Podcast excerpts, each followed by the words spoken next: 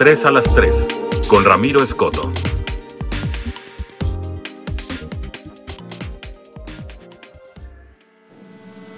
¿Qué tal? ¿Cómo están? Gracias por estar escuchando este podcast. Soy Ramiro Escoto y bienvenidos a 3 a las 3. Bueno, Hoy quiero comenzar este informativo de GDL Post y ramiroscoto.com, pues hablando acerca de la crisis que hay en Guerrero en el tema de la seguridad. Como ustedes recuerdan, cuando hubo recién el cambio, eh, pues eh, lo primero que ocurrió pues fue el incendio en esta la emblemática discoteca Baby O y en donde pues se habla de que eh, pues el tema del cobro de plazas eh, o el derecho de piso, como se le llama, eh, también pues no ha sido erradicado y sí genera una evidencia de que pues eh, el gobierno hoy de Morena no ha tenido de alguna manera estrategia para acabar con él. Lo cierto es que ahora la crisis llega a Acapulco, en donde pues se dieron de baja a 300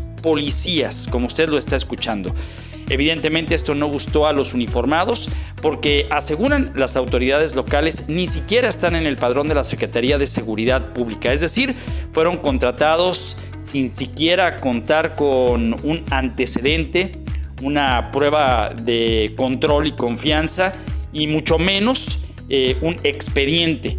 Esto fue en la anterior administración. Los policías los que están actualmente dados de alta, bien pues, tomaron las instalaciones y hoy no ha salido nadie ni ha podido entrar nadie. Es decir, Acapulco Guerrero está sin policías. Y ese es un asunto preocupante en Guerrero, en donde desde Iguala, la capital, seguramente tendrá que haber, entre otras cosas, un reordenamiento y, ¿por qué no pensarlo? Vendría una estrategia del centro.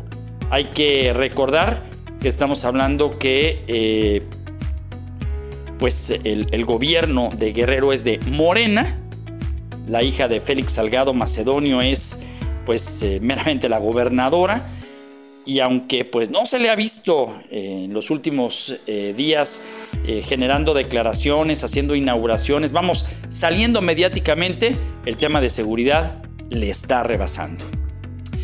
Y la segunda de esta, de 3 a las 3, hablando de los que no salen, es Juan José Frangé, expresidente de Coparmex y actual presidente municipal de Zapopan. Poco se le ha visto en materia mediática, pero sí su antecesor Pablo Lemus Navarro, presidente municipal de Guadalajara, quien ha tomado el micrófono. Muy al estilo de Enrique Alfaro Ramírez, donde nadie habla más que el gobernador de Jalisco. Sí, porque ahora pensamos que Zapopan es una sucursal de Guadalajara, en donde Pablo Lemus sigue, entre otras cosas, mandando. Y aunque usted no lo crea, él es el artífice de que, por ejemplo, servicios médicos, protección civil y la policía tengan una especie de fusión, una especie de metropolización y también, ¿por qué no decirlo así?, una especie de sinergia en todo lo que tenga que ver con la parte de la administración municipal. Así pues, lo sabemos, Pablo Lemus Navarro está enfilado a ser el candidato al gobierno del estado de Jalisco y se está preparando aunque Juan José Frangé pues solamente dice sí a todo lo que le diga Pablo Lemos. Así las cosas. Y la tercera, pues seguimos esperando a la Fiscalía del Estado para que pues se detenga al que presuntamente es hijo de un funcionario de Tlajomulco de Zúñiga y que fue el que provocó el lamentable incidente en donde murieron tres jóvenes la madrugada del domingo. Es impresionante la manera en la que el lunes el gobernador del estado pues se da a conocer que se hará justicia, que ya se implementa un operativo a través de la fiscalía para detener al causante. Está la camioneta, está el registro y estamos a jueves y no hay absolutamente nada al respecto.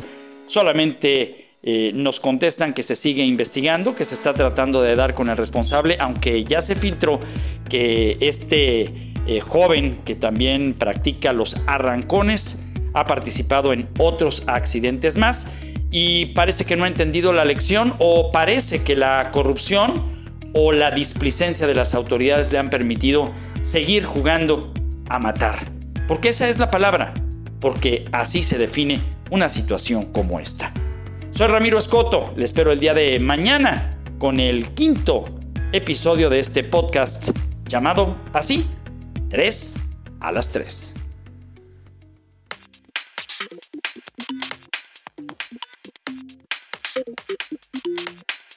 3 a las 3, con Ramiro Escoto.